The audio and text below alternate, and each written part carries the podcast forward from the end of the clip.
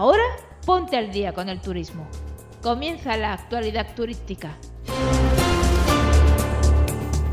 Y hola a todos, muy buenas tardes, buenos días, buenas noches, según sea cuando lo estéis escuchando este podcast. Llega la actualidad turística, llegan las noticias del turismo.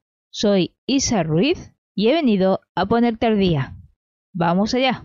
Y es que el Reino Unido exigirá una autorización de viaje a los europeos en 2024.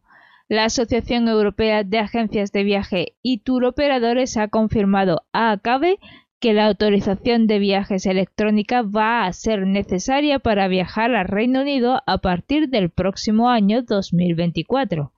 De esta forma, la intención del Ejecutivo británico de extender el uso de la autorización al resto de países, excepto Irlanda, se implementará en primavera. Según la Asociación Europea del Turismo, aún se está a la espera del anuncio oficial sobre su implantación. Tal como se ha previsto el sistema, no está contemplando un periodo de transición por lo que la autorización de viaje será necesaria incluso para la realización de tránsitos en la zona aérea británica. Además, la ETA, que es la autorización de viajes, que costará 10 libras, será necesaria para todos los pasajeros con independencia de su edad. El formulario de solicitud de este permiso se realizará a través de su APP para dispositivos móviles o una página web y estará exclusivamente en inglés. El Ayuntamiento de Venecia ha confirmado que a partir de la próxima primavera entrará en funcionamiento la tasa turística de 5 euros para los visitantes que no pernoctan en la ciudad. De esta manera, el consistorio pretende evitar que el turismo de masas provoque la inclusión de Venecia en la lista negra de Patrimonio de la Humanidad que la UNESCO crea. Cabe recordar que la tasa no afectará a los residentes. Las personas que entren por trabajo o estudios tampoco afecta a los menores de 14 años o aquellos que vayan a recibir un tratamiento médico, los deportistas profesionales y los familiares de residentes hasta tercer grado. Esto que viene ahora, seguro que te interesa. La actualidad turística e Yati Seguros hacen posible que viajes sin preocupaciones gracias al 5% de descuento que obtienes al contratar el seguro con Yati. No te compliques. Pincha en el enlace de la descripción y contrátalo ya. Los afiliados a la seguridad social vinculados a actividades turísticas aumentaron en agosto un 5,1% respecto al mismo mes del año anterior, hasta situarse en 2.759.166. El empleo turístico supone ya un 13,5% del total de afiliados de la economía nacional, que en conjunto creció un 2,8% en ese mes. En el mes de agosto el incremento en términos absolutos fue de 134.836 nuevos trabajadores en alta laboral respecto al mismo mes del año anterior. Se trata pues de un crecimiento que afecta a todas las ramas de actividad del turismo. En cifras absolutas, los mayores incrementos se dieron en Andalucía, Cataluña, Madrid y Canarias. El presidente de la Junta, Alfonso Rueda, anunció que el Ejecutivo Autonómico también reeditará el bono turístico con el que la Administración Autonómica pretende dinamizar el turismo interno en Galicia durante la temporada baja, estas ayudas se podrán solicitar desde mediados de octubre. La Junta planea sacar 10.000 bonos aproximadamente, los cuales permitirán un descuento del 40% en los establecimientos adheridos. Ahora que el verano ha terminado, podemos hacer un recuento de lo que ha supuesto las vacaciones para nosotros los españoles. Resulta que según el informe que ha elaborado el observatorio CETELEM, los españoles gastaron de media un 24% de más. Además, señala que la actividad más realizada durante su tiempo de ocio veraniego era ir a restaurantes. Por tanto, el gasto medio de los españoles en vacaciones ha aumentado este verano en un 24%, situándose en 1.130 euros frente a los 910 euros de media del año pasado. Aquí mismo hay un espacio para que anuncies tu proyecto. Dale voz y suma alcance. Escribe un email a hola arroba la cápsula de la creatividad y pregunta por las condiciones. Deja tu huella en la actualidad turística. Anúnciate aquí mismo.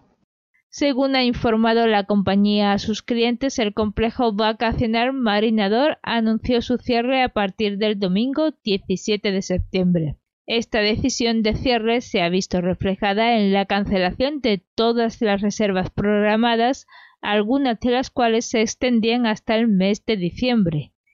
El Departamento de Reservas de Hoteles Marinador de Oropesa del Mar aseguró a los clientes que están gestionando la devolución de todos los pagos realizados.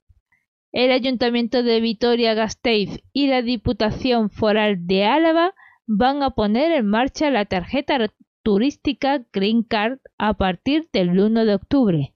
Con esta tarjeta se ofrecerán descuentos en visitas guiadas y otras actividades culturales y de ocio, compras en comercios locales y servicios de restauración y alojamiento en todo el territorio. La concejala de Promoción Económica, Empleo, Comercio y Turismo, María Nanclares, apunta que con esta tarjeta se pretende impulsar la actividad del sector turístico y generar sinergias entre el sector local, compartir esfuerzos y favorecer intereses comunes. El catálogo de ventas de la Green Card ya está disponible a través de la propia web www.greentouristcard.eus y de la app Green Tourist Card que podrá descargarse tanto para los sistemas operativos iOS y Android. Según los datos facilitados por Mabrian, el precio de los vuelos ha subido de media un 31,2% a nivel global en los últimos dos años. En concreto, las aerolíneas convencionales son un 40% más caras, mientras que las de low cost son un 6% más elevadas. Teniendo en cuenta los destinos hasta junio de 2023, el top 5 de los países más caros para viajar en avión desde cualquier origen son Qatar, Mali, Jordania, Panamá y Sudán. Por otro lado, Bolivia, Eslovaquia, Malasia, Nepal y Colombia son los destinos más baratos para viajar. Estás escuchando la actualidad turística. AENA ha instalado cerca de 70 nuevos tótems de recarga de dispositivos electrónicos en las zonas de embarque de los terminales T4 y T4S del aeropuerto Adolfo Suárez Madrid-Barajas. Los tótems tienen altura de 2 metros y vienen equipados con 18 puntos de carga cada una, 4 tomas de enchufe, 8 salidas USB-C, y dos cargadores inalámbricos para facilitar a los pasajeros que puedan cargar cualquier tipo de dispositivo. Con estos puntos de recarga, Barajas cuenta ya con más de 1.400 puntos de diversos tipos repartidos entre ambas terminales. En la 45 sesión del Comité del Patrimonio Mundial de la UNESCO ha sido aprobada la candidatura de Menorca Talayótica, con lo que España suma así su inscripción número 50 de enclaves Patrimonio Mundial en el territorio ibérico cifra que convierte a España en uno de los países con más bienes registrados en esta lista y uno de los más reconocidos a nivel internacional por la variedad, riqueza y calidad de su patrimonio. Menorca registra una de las mayores densidades del mundo de yacimientos arqueológicos prehistóricos en territorio habitado. La Menorca talayótica es una odisea ciclópea insular que agrupa los nueve componentes que mejor representan las construcciones de una cultura insular que evolucionó en condiciones de relativo aislamiento. De este modo, Baleares suma su tercera inscripción en la lista de patrimonio mundial junto a la ciudad de Ibiza y la Serra de Tramuntana. Esto que viene ahora, seguro que te interesa. La actualidad turística e Yati Seguros hacen posible que viajes sin preocupaciones gracias al 5% de descuento que obtienes al contratar el seguro con Yati. No te compliques. Pincha en el enlace de la descripción y contrátalo ya. Y ahora cambiamos de tercio, vamos con la agenda turística. Es el momento de citar las actividades, festivales y eventos que tendrán lugar en España estas próximas semanas. Así que toma lápiz y papel porque esto te interesa. Y es que desde el 26 de septiembre y hasta el 2 de octubre tienen lugar en la provincia de La Rioja, en Arnedo, las fiestas de San Cosme y San Damián. Esta es una fiesta declarada de interés turístico nacional que cuenta con las imágenes de San Cosme y San Damián, que son dos hermanos gemelos de origen árabe que ejercían la medicina de forma altruista. Estuvieron originariamente en la ermita de Santa Cruz de Adoncilla de Navarra, donde se les perdió la pista hasta que aparecieron en Arnedo en La Rioja. Por esta razón, cada 27 de septiembre, navarros y arnedanos se disputan simbólicamente la propiedad de las figuras, unos tratando de regresarlas a Navarra y otros intentando evitarlo. Desde el 29 de septiembre y hasta el 2 de octubre se celebra en Crevillent, en Alicante, la fiesta de moros y cristianos. Este evento está declarado como fiesta de interés turístico internacional. Estas son las fiestas mayores de la localidad que se celebran en honor a su patrón San Francisco de Asís. Se trata de una fiesta llena de desfiles, color, música y diversión que invade de alegría todos los rincones de Crevillent. Un total de 12 comparsas, 6 por cada bando, participan activamente en este festejo que recuerda la sumisión del Crevillent islámico a la corona de Aragón y del 5 al 8 de octubre tiene lugar el Burgos Civiano. Este es un evento popular en el que la ciudad burguesa se engalana para homenajear la figura de uno de los héroes históricos españoles más legendarios, el Cid Campeador. Se trata de una propuesta cultural, turística y gastronómica en la que se puede disfrutar de actividades como el Congreso Burgos Civiano, espectáculos musicales y audiovisuales, campamentos, zocos y mercados, recreación histórica, batallas de deportes históricos, torneos, desfiles, conferencias, etcétera, etcétera, etcétera. Los visitantes pueden asistir a talleres participativos relacionados, por ejemplo, con el textil en la Edad Media o a exposiciones sobre los inventos o la medicina en la Edad Media. El objetivo de este evento es disfrutar junto a toda la familia. Estás escuchando la actualidad turística.